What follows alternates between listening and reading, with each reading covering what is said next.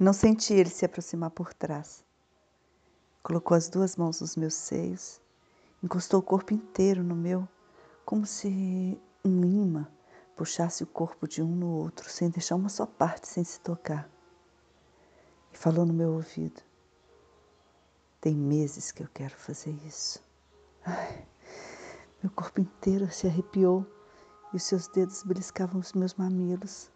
Seu pau roçava minha bunda as minhas pernas ficaram fracas. Uma mão levantou minha saia, rasgou minha calcinha e enfiou o dedo na minha buceta. Seu dedo era enorme, entrava e saía,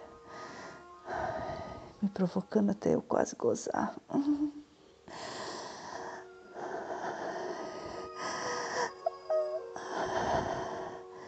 Aí ele parava ficava sentindo pulsar entre as minhas coxas. Eu tentava me mover para gozar, mas ele me impedia. Ai. Gemendo, eu pedia para ele continuar. E ele dizia: Calma, Cherie.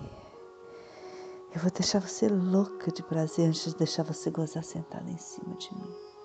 E eu apertando essa bunda redonda e gostosa, enfiando o dedo em você, na sua bunda. Ai, eu gemia alto sem me conter. Ele lambia meu pescoço, enfiava a língua na minha boca, chupava meu peito feito criança mamando. E dizia: geme mais, geme. Pede para eu te fuder forte, pede. Pede para eu te melar toda com meu gozo, pede. Eu estava louca de tesão, eu faria qualquer coisa. Aí, ele me mandou ajoelhar e chupar seu pau. Enorme.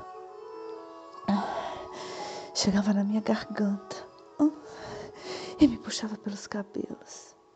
Eu lambia a cabeça do pau e ele enfiava inteiro na minha boca, quase gozando, quase.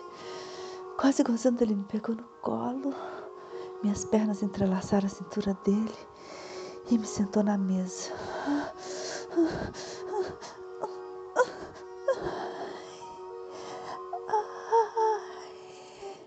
Gozamos juntos, muito, muito forte.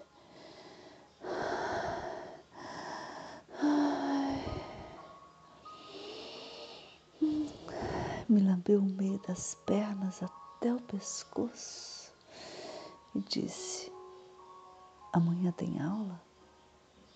Ai.